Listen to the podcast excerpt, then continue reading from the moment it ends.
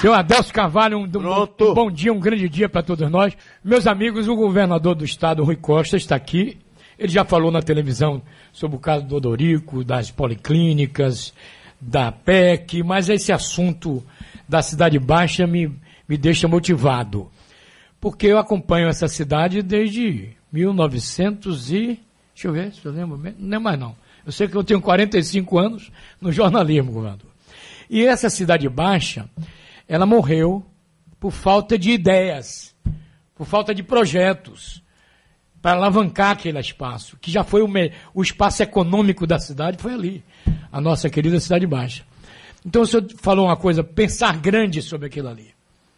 Ah, com certeza. E o que você falava de, eu não sei se retirar todos os galpões, porque ali ainda tem uma função portuária, mas muitos daqueles galpões podem sair Outros países do mundo fizeram exatamente isso. A Espanha fez isso. É... Aquilo é um lugar privilegiado. Poucos lugares do mundo têm uma Bahia como a... nós temos a Bahia de Todos os Santos. Que é a segunda, a... Do, a é. segunda é. Bahia do mundo. Ela nossa... só perde para para a Bahia de, da Austrália. É, e a nossa, é, com uma vantagem, a nossa é, a água quente, a água temperada. Então, é, é um patrimônio que nós temos. E nós não podemos esconder esse patrimônio dos turistas, da população. Então é importante que eh, nós tenhamos ali a vista aberta. Mas outros países fizeram isso, eh, colocando, como você disse, restaurantes, casas de espetáculo, Serviço, enfim, né? serviços para a população. Então eh, nós vamos construir, com fé em Deus, um centro de convenções ali, que será mais uma opção então, é, para uh, o mundo dos negócios, nós precisamos ampliar a quantidade de serviços. Como o VLT que nós vamos fazer no subúrbio, a minha intenção, Varela, é levar para o subúrbio com o VLT restaurantes, pousadas, ou seja, espaços para gerar emprego. É quando a gente pensa, quando eu penso em fazer obras, eu não penso uh, no concreto, no cimento, eu penso como aquela obra vai poder gerar emprego. Então, quando a gente fez é, avenidas como a Jorge Amado, está fazendo Gal Costa, 29 de março. Na 29 de março, o trecho que a gente já inaugurou, já está surgindo supermercado, está surgindo lojas, empreendimentos que vão gerando emprego para a população. Então, o VLT no subúrbio, eu não tenho dúvida que vai levar é, negócios, aquilo vai ser aberto para a, as pessoas conhecerem aquela região belíssima e a minha expectativa é que empregos possam ser gerados. É o que nós temos que fazer, é gerar emprego para esse povo, porque nós só alcançaremos é, a qualidade de vida das pessoas, reduzindo violência, quando a gente te, tiver emprego para oferecer para a população. Governador, nós estamos falando com, com 50 emissoras de rádio no interior, somos 417 municípios. Cuidar de gente no interior, o que é que o senhor tem feito? é, nós temos feito muita coisa, entre elas fazendo investimento de saúde, nunca visto na história da Bahia. Eu tenho orgulho de dizer hoje que o investimento em saúde é o maior entre todos os estados brasileiros. Nós já inauguramos algumas unidades de saúde no interior, é, policlínicas, já inauguramos 15. Agora, dia 10 de fevereiro, estarei em Barreiras, inaugurando a 16 policlínica. Vou inaugurar a ampliação do Hospital do Oeste, vão ser mais 60 leitos, está tudo pronto. Dia 10 vamos fazer essa inauguração. E no Hospital do, Le do Oeste, além desses 60 leitos, nós estamos fazendo ampliação da área de hemodinâmica, que é a área cardíaca, e estamos construindo, ampliando um, uma outra área grande para construir o tratamento de câncer lá em no Oeste. Aqui na região de Juazeiro, estamos com o hospital pronto do câncer, o hospital de oncologia. Também vou marcar a inauguração agora. É, temos um hospital que municipal que nós fizemos um convênio, uma parceria com o município para colocar UTI, ampliar em Senhor do Bonfim. As obras estão ah, chegando a seu final. Estamos fazendo também uma parceria com o município a instalação da unidade de câncer lá no município de Caetité para ter o tratamento de câncer ali para Serra Geral, para aqueles municípios. É, vamos inaugurar esse ano duas novas maternidades, três novas maternidades de alta complexidade, uma aqui em Salvador, Batista Caribé, é, uma maternidade em Camaçari e uma maternidade nova de alta complexidade lá em Ilhéus, também nós iremos inaugurar. É, um hospital novo na cidade de Itaberaba e vamos fazer também a implantação de um hospital em Teixeira de Freitas e a unidade de oncologia de câncer para atender também o extremo sul. Então, estamos investindo em todas as regiões do estado. São, serão iniciadas agora, já licitei, vou dar ordem de serviço nos próximos dias de mais cinco policlínicas. Uma em. Passa de 20, então, né? Vamos chegar a 24 até Policlínica dezembro. Policlínica no interior. É, vamos iniciar agora, já licitei, vamos a, a dar ordem de serviço em Pombal, Ribeira do Pombal, na região. Na região Cisal, ali em Serrinha. Na Chapada Diamantina, em Itaberaba na Serra Geral, lá na, na cidade de Brumado, teremos uma policlínica, e também na cidade de Eunápolis, para atender a segunda no extremo sul, para atender a população. Então são cinco novas policlínicas, juntando com as que foram inauguradas e aqui estão em obras, nós chegaremos até dezembro, se Deus quiser, a 24 policlínicas eh, na Bahia. Bom, agora focalizando um pouco o lado partidário, governador, o senhor tem que estar preocupado, não é com Salvador, na minha opinião, o senhor tem que estar preocupado com 417 municípios, para o seu partido ser vitorioso nesse ano 2020. O que é que, nessa área política, como é que está o interior? Olha, eu digo assim, Varela, quem é governador, e governador como nós temos sido feito de muitos, ou seja, é, temos uma base aliada de vários partidos. O governador não cuida apenas é, do partido que ele é filiado. Eu cuido da base inteira de governo. Então, nós sairemos vitoriosos se algum candidato da nossa base política, de um partido aliado, ganhar a eleição nos municípios. É, é com essa concepção que nós estamos trabalhando. Então, é, nas diversas cidades, nós vamos ter candidatos.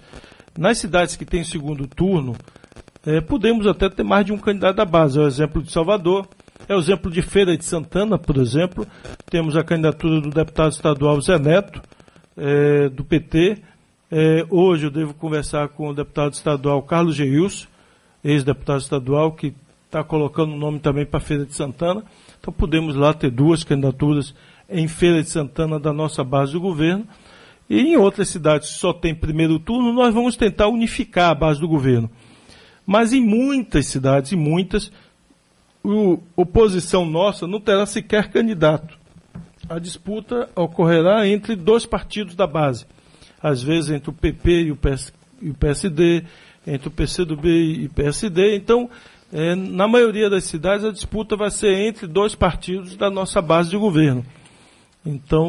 Quer dizer que cada, cada partido, na sua, na sua cidade, se movimenta da, de forma independente, é assim? É, de, de, alguma forma sim, porque não tem como você, em 417 municípios, você dar ordem unida. Nós não trabalhamos com essa filosofia. Aí o senhor se preocupa menos, teoricamente. Claro, porque você tem, sei lá, alguém do PP disputando contra alguém do PSD. Então quem ganhar é da nossa base, não precisa, em tese, você se preocupar com, com esta eleição do ponto de vista estadual. É, agora, se tem um candidato de oposição ao nosso governo contra alguém da base, aí sim merece uma atenção. O PT está em quantas cidades hoje, governador? É, organizado em 304 ou 306 cidades, alguma coisa assim nessa ordem de grandeza, das 417 cidades. Mais de 300? Mais de 300 cidades. É, mostra ainda uma força de organização, né? Ah, sim, sim. O partido tem hoje 50 e poucas cidades é, eu acho que deve ampliar um pouco. Mas, é, tanto no governo de Wagner como no nosso governo, nós nunca trabalhamos de forma obsessiva, nem estabelecemos meta para crescimento é, de filiações partidárias é, de prefeitos. No passado se fazia isso, né? O governador de plantão pegava, botava todo mundo dentro do seu partido. Nomeava. É, ó, Antigamente vai, vai ser assim. Se quer ser candidato, vai entrar no meu partido, senão não vai ser candidato. Nós não fazemos isso, respeitamos o direito de escolha eh, das pessoas eh, e temos excelentes relações com é, prefeitos de vários partidos, agora, prefeitos muito bons, inclusive. O governador, agora... Deixa, deixa eu falar uma coisa importante, que tem coisas acontecendo, por exemplo, na, em Léus, a ponte de Léus Pontal, né? que é uma obra cara. E Belíssimo. engraçado, quando eu fui quando eu fui fazer o curso médio na Escola Técnica Federal, que, que o governador conhece bem, eu, eu fiz um curso de pontes e estradas. Mas não tinha vocação para isso, não. No, no, estrada e pontes, o investimento do governo. Ah, temos bastante aí pelo Estado.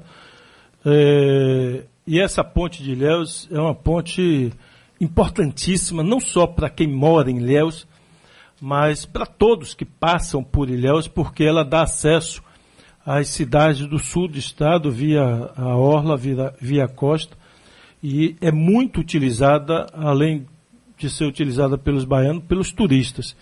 Então, a ponte de Ilhéus, a única que existe até o momento, foi construída por Lomanto Júnior na década de 60, e é, aquela obra era urgente, necessária, então, além da ponte, nós estamos requalificando a orla de Ilhéus. Está ficando muito bonita. Eu ah, tem alguns meses eh, que eu tive lá, vendo pessoalmente, mas tenho acompanhado pelas fotos. Está ficando belíssima a obra. E nós vamos até março, se Deus quiser, lá inaugurar essa obra grandiosa. E iniciar outra obra ali para Ilhéus e Tabuna, também importantíssima, que é a ligação à estrada Ilhéus e Tabuna que hoje só tem mão e contramão e precisa ser duplicada. É, aquilo é um problema. É, 415. Né? 415. É um problema, é perigosa. Muito. E, e em período de final de semana, feriado prolongado, é, as pessoas levam às vezes mais de uma hora para sair de Ilhéus e chegar em Itabuna. Então, é urgente, a, o projeto está pronto, o contrato assinado, só estamos esperando o DENIT aprovar e liberar as obras. Ontem eu, eu encontrei o ministro, inclusive no aeroporto, pedi a ele agilidade para que a gente possa liberar imediatamente ao início das obras, é, para que a gente possa acelerar e resolver esse problema da ligação das duas cidades. Governador, é, a Veja está dizendo o seguinte, que ao buscar Flávio Dino, Lula se vinga de Rui Costa na Bahia. Isso? Por que isso, governador? É, o que o senhor demonstra é total tranquilidade junto com esse presidente Lula, não tem nada de. Olha, de, deixa eu dizer, infelizmente, infelizmente, parte dos veículos de imprensa, não são todos, graças a Deus, nós não temos nenhum ruído desse com a Rádio Sociedade. Graças nem, a Deus, não. Nem com a Record. Mas, às vezes, é, tem veículos que se dispõem somente a fazer intriga.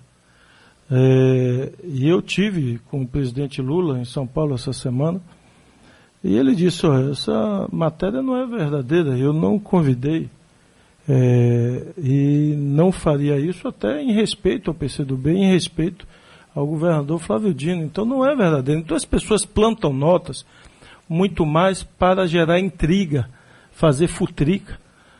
Quantas intrigas e futricas foram tentadas contra colocados para criar é, essa mesma revista recentemente botou uma nota é, falando de intriga entre mim e o governador e senador Jacques Wagner. Então é impressionante como isso fica impune. É, as pessoas não têm. É um jornalismo que não tem compromisso com a verdade. Então, Mas nós temos vacina aqui para isso, é, viu? É um absurdo. A Rádio Sociedade. O senhor exigiu retratação? Eu, meu assessor de comunicação, eu sempre é, ligo para ele reclamando. Algumas, quando são é, ofensivas e ofendem a minha honra, eu entro com ação judicial. É, é esse mês passado mesmo entrei com três ações judiciais de notas que saíram, que, ao meu ver, atingiam a minha honra. Toda publicação que sai eu, eh, se me ofender, eu entro com ação judicial. Mas algumas não são ofensas pessoais, é. Eh, na verdade, tem o intuito de provocar intriga. E por mais que, por exemplo, eu saí da reunião com Lula lá na sede do PT, aí desci, cheguei na, no térreo, tinha vários veículos de imprensa. Aí perguntado sobre essa questão de candidaturas aqui, das prefeituras, tal, depois me perguntaram o seguinte, veja a pergunta. Governador, é, o senhor acha natural a candidatura de Haddad em 2022? Eu respondo, sim, acho absolutamente natural. Ele foi candidato do partido, foi para o segundo turno, é absolutamente natural a sua é, candidatura. O senhor coloca seu nome para 2022? Hum. Minha resposta. Eu sou filiado desde 1982 ao PT. E, portanto, quando você se filia no partido, você está com o seu nome à disposição para cumprir é, um projeto político partidário. E, principalmente, para um cargo, eventualmente, de presidente da República, quem, não, quem é um político que não se sentiria lisonjeado, mais ainda alguém com a minha história de vida de ser candidato a presidente. Claro que meu nome está à disposição. E eu completei, mas eu acho prematuro essa discussão de candidatura a presidente, como acho prematuro também antecipar a eleição, candidatura de governador. Nós ainda temos eleição municipal esse ano. Então acho cedo, meu nome está à disposição. Eu posso ser candidato ao que o partido entender que é, eu tenho é, função de ser candidato, ou eventualmente pode não ser candidato a nada. Aí no outro dia sai publicado. Hum. O governador desiste da candidatura de presidente e apoia Haddad para presidente da República. Eu digo, realmente eu não sei mais, eu liguei para André, eu não sei mais o que eu faço, é, é difícil um negócio desse. O cara pergunta, ele provavelmente perguntou se eu achava que a candidatura de Haddad era na, natural. natural. Se, eu, se, eu, respondo que não é natural, no outro dia você, o governador contesta a candidatura de Haddad e vai para briga, vai para o pau para disputar o governador a... é mais Haddad do que Lula. É, é... A gente está preocupado com o coronavírus. Então, o fake news é mais, mais mortal do que o coronavírus. Maria, Está matando mais gente. O cara não, res... não coloca no outro dia o que você responde, nem a pau. pau né? é. é. impressionante. A pergunta foi clara. Você acha natural? Se eu respondesse que não é natural, a manchete seria Rui questiona a candidatura de Haddad. E eu entendo que é natural, ele teve um bom desempenho, é natural a candidatura dele. Aí depois ele me pergunta, você coloca o seu nome? Eu descoloco a, é, Já vira disposição rival. do partido. é, e, e posso não ser candidato, se o partido entender que eu não devo ser candidato, eu não serei candidato. Se entender que eu seja candidato, eu serei candidato. Aí no outro dia sai, Rui desiste da candidatura e apoia a Haddad. eu digo, realmente é coisa de doido esse, Mas é porque hoje também o senhor já é um político nacional. É, mas, é. Não, mas então publica o que eu é, digo. Pega pesado. É, é, não, é, pega pesado. Por isso que eu gosto do rádio, assim. Eu prefiro o rádio do que da entrevista para jornal ou para blog. Daqui até amanhã, hein? Porque aqui ao vivo a gente depois recorta a gravação é. e divulga. Se, se houver manipulação do áudio, depois a gente rec...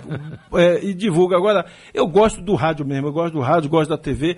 O rádio, principalmente, que você pode estar no carro é, ouvindo rádio, pode estar no celular. A TV você não consegue dirigir e ver TV ao mesmo tempo, mas o rádio você consegue. Eu gosto muito do rádio. Porque aí o povo vai ouvir diretamente a gente falando e não ler o que alguém escreveu. É, mas é terrível. O governador, o, o Adelso falou agora no coronavírus, não é pouco. Eu me lembrei agora do ebola, que matou, foi gente na África, né? Essas coisas ocorrem sempre de, de tempo em tempo. E a Bahia, nós já, já apuramos hoje, não tem nenhum caso não, dessa não tem droga nenhum caso. Não é? Temos nove casos no Brasil, a Bahia está fora da história. É, tem casos ainda suspeitos. É, no Brasil, é, graças a Deus, até agora, não tem nenhum confirmado no Brasil, espero que não confirme nenhum, porque o sintoma, ontem até eu falei sobre isso, Varela, é preciso ter calma, serenidade. evitar pânico, né? Evitar pânico, porque os sintomas, eles se parecem muito com a gripe normal. Ou a dengue. É, não, tem, não tem nenhum sintoma específico. Diferente. É. Diferente. É muito parecido com o da gripe. A pessoa tem congestionamento nasal, tem dificuldade de respiração, é, secreção. Então, é muito parecido com a gripe. Por exemplo, esse caso que até tinham dito que poderia ser aqui na Bahia, e nós dissemos não é caso suspeito, porque a pessoa. Porque a Organização Mundial da Saúde diz, ela, ela que faz orientação para o mundo inteiro, ela diz, não classifique como suspeito se a pessoa não veio da China, se não teve contato com doente, para a gente não ficar confundindo a população. Então a pessoa aqui na Bahia era um descendente japonês, não foi na China, ele veio do Japão é, ele estava com aspecto gripado, sintomas de gripe. H1N1. E, Foi confirmado é, H1N1. Ele estava agoniado porque, como ele veio do Japão, tinha chinês no avião. Aí ele já entrou em pânico achando que podia ter Aliás, passado... onde é que não tem chinês? Pois é, eu, vim, eu fui em São Paulo e voltei tanto na ida como na volta, tinha chinês no avião. Se eu ficar. Aí você não viaja mais, você vai ficar doido. Então não. não... Aí, mas por precaução, você tem que tomar as medidas, já que. É. É, trouxemos, botamos ele no cotumar e fizemos imediatamente o exame. Então, em menos de 24 horas, nós já identificamos o que ele tinha. Influenza H1N1. H1N1. Isso. É, Apuramos e por, isso. E, portanto, está completamente descartado. E vale ressaltar aqui, eu quero parabenizar todo o sistema de saúde da Bahia, tanto o Hospital Municipal como a rede estadual. Em menos de 24 horas, ele já foi transferido, já estava no Cotumar, já fez o exame e nós já tínhamos o resultado. Então, o que mostra que é, o alerta que nós fizemos, o sistema que nós fizemos está funcionando e é assim que que fazer. Então, não pode gerar pânico, gripe é gripe, tem que ter é, só é, tem que ter precaução, mas não pode ter pânico para a população. Agora, governador, não podemos deixar de, de, falar e cobrar um pouco mais de segurança pública do seu governo. Todo, a queixa é enorme, não é? O povo está se queixando muito. E o que fazer com isso?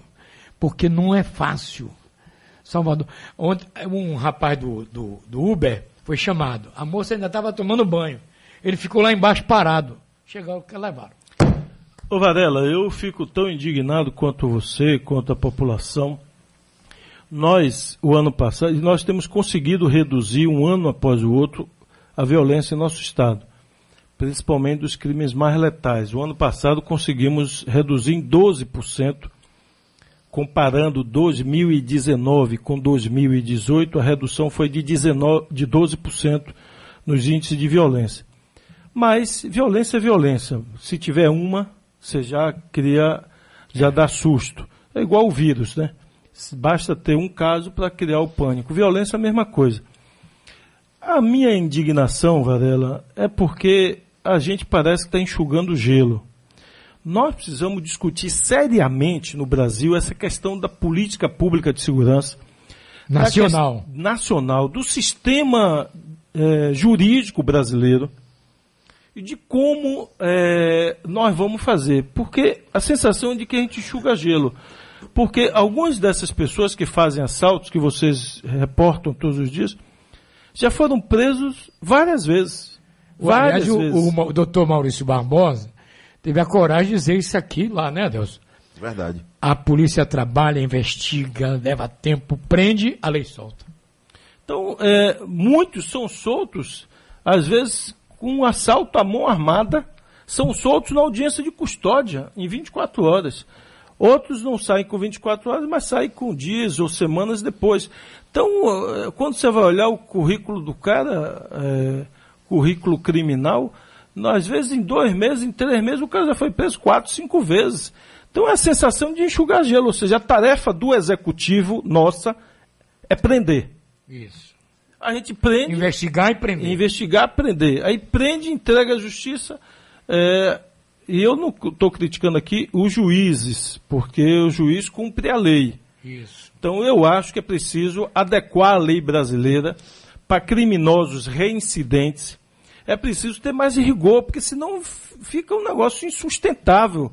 A gente é, trabalha, gasta o dinheiro da população com viaturas, com pagamento de policiais, ou seja, uma infraestrutura gigantesca, com câmeras. Agora mesmo eh, nós estamos licitando ampliação. O governo gastou quanto com esse sistema de reconhecimento facial, governo? É, o projeto feito até aqui, nós investimos cerca de 40 milhões de reais, mas nós estamos agora fazendo uma licitação grande de mais de 300 milhões para colocar em várias cidades da Bahia, para ampliar aqui em Salvador, na região metropolitana, e nós vamos fazer inicialmente é, em quase 60 cidades da Bahia, nós vamos implantar esse sistema é, de monitoramento que vai aumentar a segurança. Agora. É pioneiro no Brasil esse sistema? É pioneiro no Brasil. Foi o primeiro estado que implantou.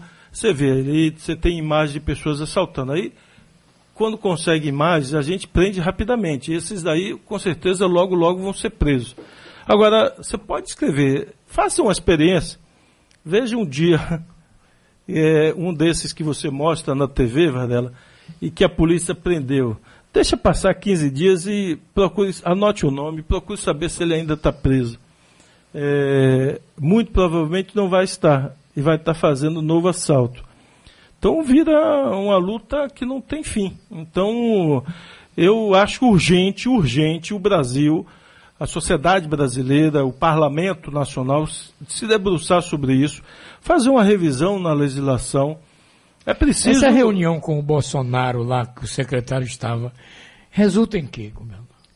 Olha, a reunião foi, na verdade, os governadores dos estados nós ingressamos com, com a ação judicial no STF para pedir que a justiça determinasse a liberação de mais de um bilhão de reais que está depositado nas contas do governo federal para a área de segurança. E o governo federal não estava passando para os estados, nem para a Bahia, nem para nenhum estado. Aí os governadores entraram com ação no STF pedindo que o governo federal liberasse esse dinheiro. E houve portanto, uma decisão do STF determinando que o governo federal libere 500 milhões desse zumbi para os estados. Quando teve a decisão, portanto, agora do STF, o governo federal chamou os secretários de segurança para discutir a aplicação do recurso. E os secretários foram lá para discutir. Foi uma reunião onde, inclusive, se discutiu a criação, eh, o desmembramento do Ministério é, e criação do Ministério da Segurança Pública, o que eu apoio.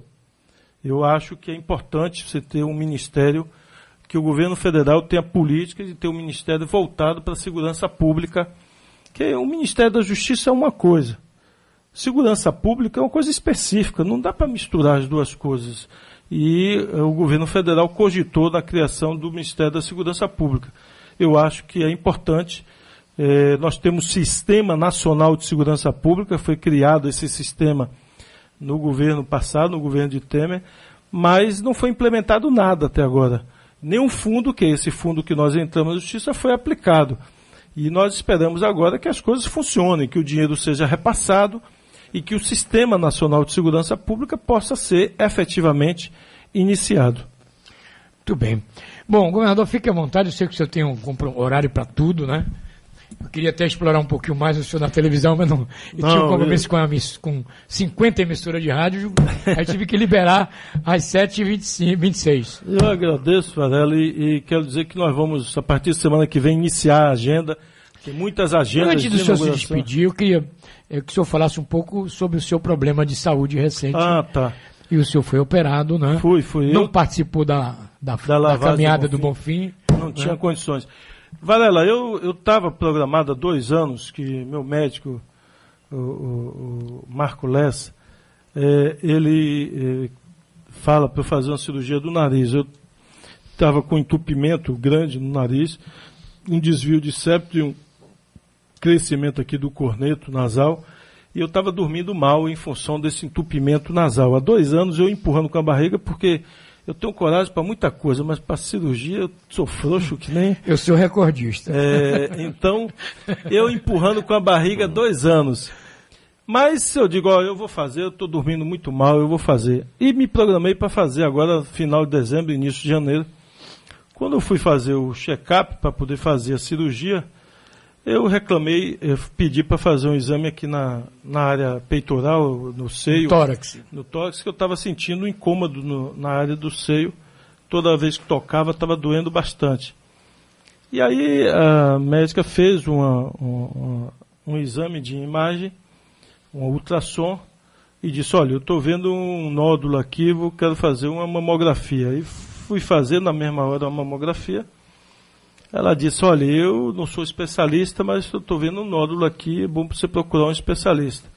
Na mesma hora eu liguei para eh, o médico, que foi o médico de minha mãe, o doutor Tufi, Opa. um oncologista, e disse ele, ó, eu quero ir ele ver. Ele vem agora aqui. Aí eu fui na clínica dele, ele aí, eu levei os exames, ele disse, ó, vamos repetir esse exame aqui, o, a ultrassom que eu quero ver.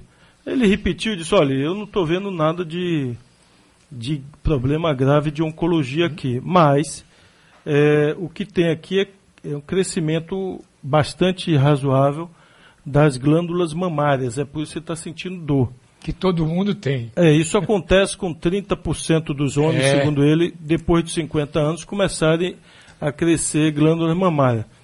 Ele disse, a questão é que só em alguns homens... Edmundo isso... já está ali fazendo autoexame. isso fica dolorido, que é o seu caso que está dolorido. Então, nos homens que fica dolorido, a gente dá a opção de retirar, para parar de sentir dor. É, e no seu caso, como se, sua mãe teve câncer de mamas e tem familiares seus que tiveram câncer de mama, é, câncer de, em, de mama em homem é raro. A cada 100 mulheres, um homem apenas tem.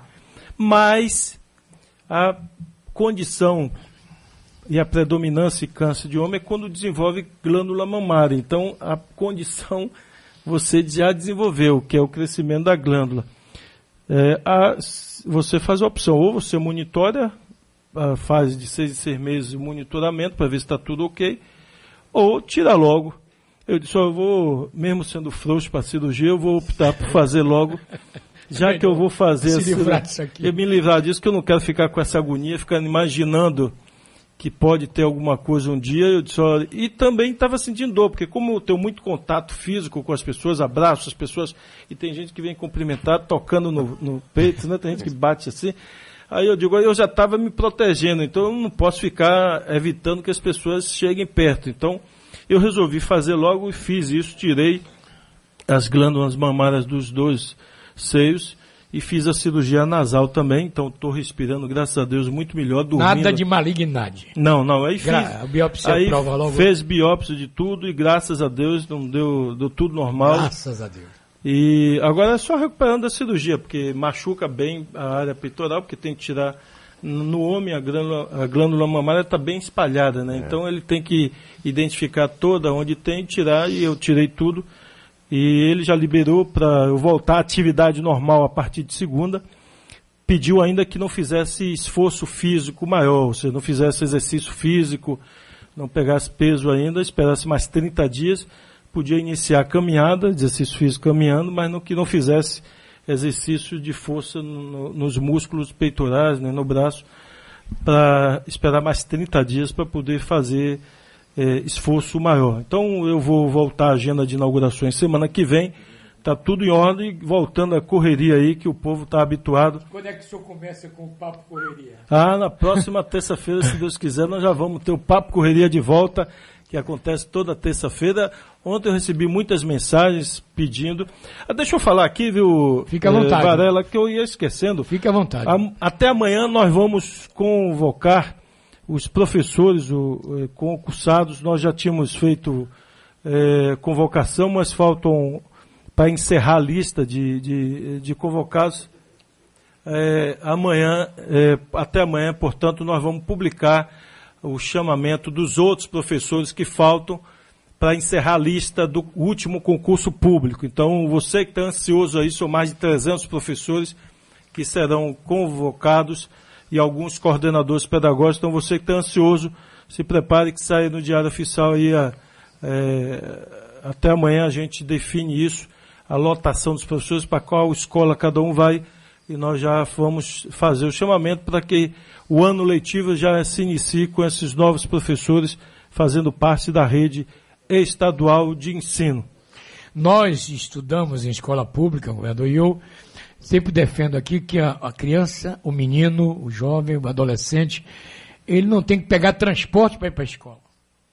É a minha tese, Varela, até porque o povo é pobre, não tem dinheiro para gastar com isso.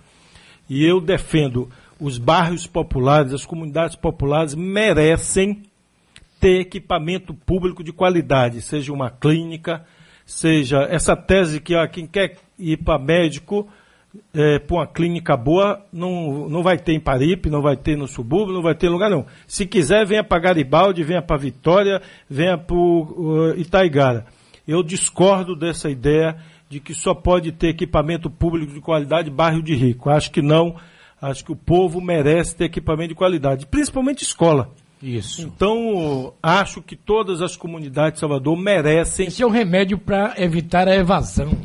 A criança às vezes não tem o dinheiro para pagar Exa a minha passagem para chegar na escola. Tem a questão econômica que não tem dinheiro e muitas vezes eu vejo pessoas criticando É porque essas pessoas nunca viveram no morro, nunca viveram na favela e não sabe como é que funciona uma família pobre carente. A mãe, às vezes, é empregada doméstica, vai fazer faxina ou é ambulante, tem que sair 5 horas da manhã, 4 e meia da manhã, 5 e meia da manhã de casa e deixa o filho maiorzinho cuidando do menorzinho. E às vezes é, ela estuda de tarde, quem é maiorzinha fica fazendo comida ou cuidando do menor, serve a comida ao menor e, e se, se manda para a escola rapidinho e vai correndo para chegar rápido na escola e volta para tomar conta depois do menino, é, do irmão menor, do, dos irmãos. Então, ou seja, a unidade familiar vai se virando e, e ter o equipamento escolar próximo ajuda muito.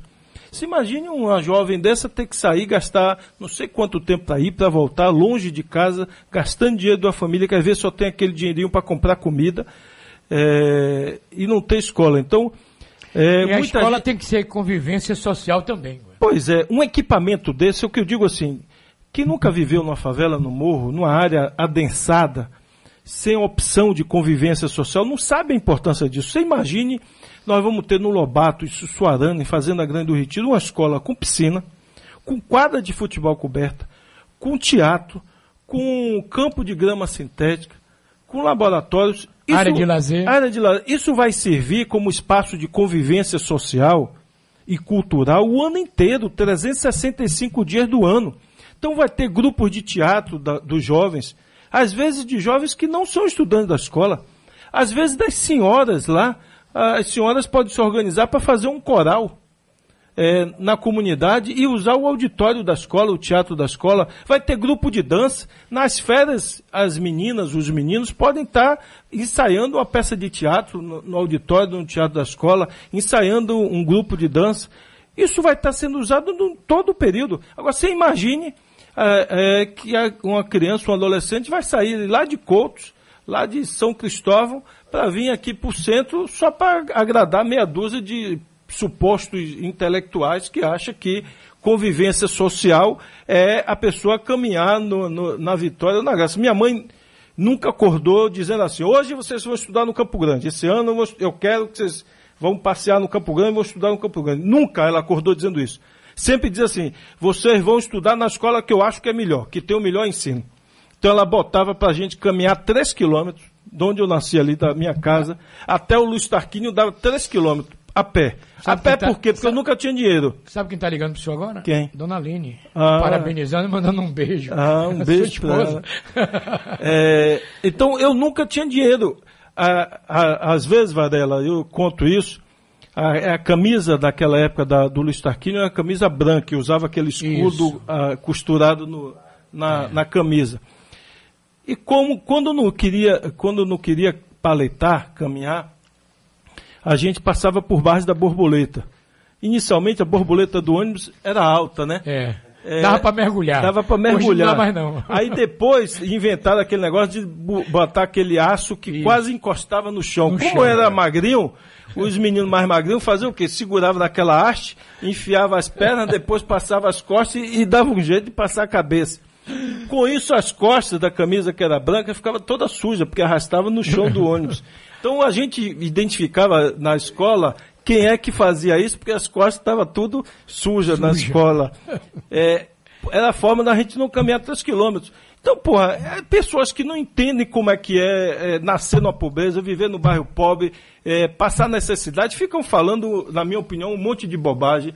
É, me permita, porque o governador tem direito a desabafo também. Também, claro. É, e de ficar dizendo, ah, é importante que alguém saia da periferia e possa caminhar na vitória. Ô, gente, o que faz a diferença? Deixa eu dizer um negócio a você, Varela. As escolas do interior têm um rendimento melhor, uma aprendizagem melhor do que as escolas da capital.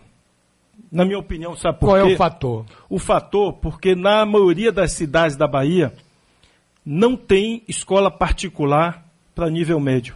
Não tem. Isso. Então, como não tem nenhuma escola particular, o filho do juiz da cidade tem que estudar na escola do Estado. O filho do prefeito tem que estudar na escola do Estado. O filho do comerciante tem que estudar na escola do Estado. Então está todo mundo junto e misturado na mesma escola. Aí o que acontece? Todo mundo fiscaliza o funcionamento da escola. A convivência social dá com quem ganha 30 mil, 40 mil, salário do juiz, a quem ganha um salário mínimo, está todo mundo na mesma escola. Era assim na época que eu estudava. A minha também. Então o rendimento escolar melhora. Aliás, governador, os Isso- pais, lembra da Associação de Pais e Mestres? Isso. E- Que era um corpo da escola que a gente estudava. Então, isso sim faz a diferença na convivência social, na harmonia social. Pessoas de segmentos sociais diferentes estudarem na mesma escola. Isso sim faz diferença. Alguns países do mundo não têm escola particular. É proibido ter escola particular. Alguns países do mundo é proibido. Todo mundo tem que estudar na escola pública. É, e com isso você eleva a qualidade da escola Já pública. fomos assim no passado. No passado, é, só quem estudava escola particular na Bahia aqui, eu me lembro que existia um ditado. É, o fulano foi para a escola do papai pagou, PP. filhinho passou. E era fábrica. Conheci- é, conheci- chamava de fábrica. Fábrica também. É, quando o menino não conseguia passar na escola pública, perdia de ano, o pai tirava e levava para uma escola particular. E a gente dizia, ó, fulano de tal foi para a escola do papai pagou, o filhinho passou. Era assim que era conhecida a escola particular naquela época. Então, isso sim faz diferença. Agora, o local que a escola está, se é no Campo Grande, Politeama, pelo amor de Deus, isso não faz diferença alguma, eu digo com convicção. Ao contrário, eu, nós queremos reduzir a evasão escolar, estamos querendo melhorar a aprendizagem, estamos querendo tirar os jovens da rua, gente. Para o jovem não ficar perambulando pelas ruas, pelas comunidades de Salvador, nós precisamos dar opção ao jovem. Eu nasci num lugar, Liberdade. Liberdade não tem um campo de futebol. Não tem área livre para um campo de futebol. Tinha um ali na. Na leste, ali no Não, campo e, da e no leste, centro social urbano, cada. Perto de. de- É, tem uma quadra, mas não é um quadra. campo. Campo, um campo, estádio, é. campo de futebol. Tem o do Tejo, que é Tejo. lá no IAPI, É. mas na Liberdade não tem. É. Por quê? Porque não tem área livre mais. Então, um equipamento desse, você imagine você ter um teatro o ano inteiro para o jovem, em vez de ficar na rua, ou bebendo, ou, ou fazendo bobagem, ele vai se apaixonar pelo teatro, vai se, se apaixonar pela música, pela dança, vai lá ensaiar um- uma peça de teatro, vai ensaiar uma dança, vai ensaiar um canto, um coral. Então é isso que nós queremos. Vai bater o baba dele na quadra sintética, vai jogar basquete, vai jogar vôlei, gastar a energia dele, gastar adrenalina fazendo esporte. Ali a Silva pode ensinar a, a luta marcial lá para os meninos. Então, também fazer luta marcial, que isso também É bom. educa a cabeça, re- educa o corpo, educa a alma. Então, enfim, é isso que nós precisamos que nossa juventude tem. Então, essas comunidades estão estudando em escolas precárias, alguns, como eu digo, prédios antigos, é, é, alguns caindo aos pedaços, que estão vergonha de, de ver as fotos. Então, nós, eh, eu vou encerrar meu mandato acabando com esse tipo de escola, vamos ter escola moderna, e, e eu quero estimular. Eu criei um programa chamado Escola Cultural, Varela. Estamos chegando a 200 escolas com esse projeto, que é para a escola funcionar o ano inteiro, mesmo no período que não tem aula, com projetos culturais. Então nós precisamos botar a meninada para dentro da escola, para ir para a biblioteca, para ler Envolver a comunidade. Envolver a comunidade, para as mães ir para dentro da escola. É isso que eu acredito. É isso que nós estamos fazendo. E aparece aí meia dúzia de gente supostamente intelectual para ficar questionando isso. E eu não tenho muita paciência para essas pessoas que é, não se lembram nunca onde é que o pobre vive, onde é que a comunidade vive. Mas só se lembram na hora de querer aparecer na mídia, de aparecer na televisão. Então, eu quero tranquilizar você aí, porque como eu já tinha divulgado, muita gente da- do subúrbio, do Lobato, de Paripe, de Sussuarana, de São Cristóvão, Pau da Lima, Vila Canária, eh, Fazenda Grande, muita gente mandando mensagem para mim, governador, o senhor não vai desistir não, por causa desse meia dúzia de, de, de, eh, de gente aí falando. Eu digo desistir não, eu não nasci na liberdade para desistir de cuidar de gente humilde. Então, pode ficar tranquilo que nós vamos fazer. Eu não sou de me abalar por, por gente fazendo barulho, não. Eu não tenho medo de barulho e nós vamos construir sim, fique tranquilo. E hoje, sabe o que é que. Esse sim eu quero dar atenção. Depois que eu falei na imprensa onde são os locais que eu vou construir, eu recebi dezenas de mensagens dizendo o seguinte: ah, governador, e nós daqui de Itapuã? E nós da Boca do Rio?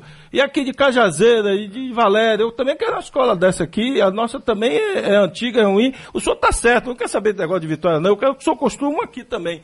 Então, hoje, o que eu tenho mais recebido, isso sim, aí dá vontade de, de ler a mensagem, de ver esse pedido de novas escolas nessas novas comunidades. E nós vamos faz, fa- estamos fazendo um esforço enorme para tentar é, fazer esse, essa mudança e do mesmo jeito que nós fizemos na saúde, eu sou uma pessoa determinada, obstinada. Do mesmo jeito que eu transformei a saúde pública referência no Brasil, você pode ter certeza que nós vamos transformar a educação na Bahia, reorganizando a rede, tirando as pessoas da zona de conforto. Uh, e uh, você só faz isso com determinação. E nós vamos fazer isso com fé em Deus, mudando desde a estrutura física. Nós criamos programas, como o programa Primeiro Emprego, que é emprega mais de 6 mil jovens com carteira assinada, jovem que conclui o segundo grau. Criamos o programa Mais Futuro, que dá uma bolsa hoje para 8 mil jovens, Varela, 8 mil. Recebem por mês até 600 reais para fazer um curso universitário.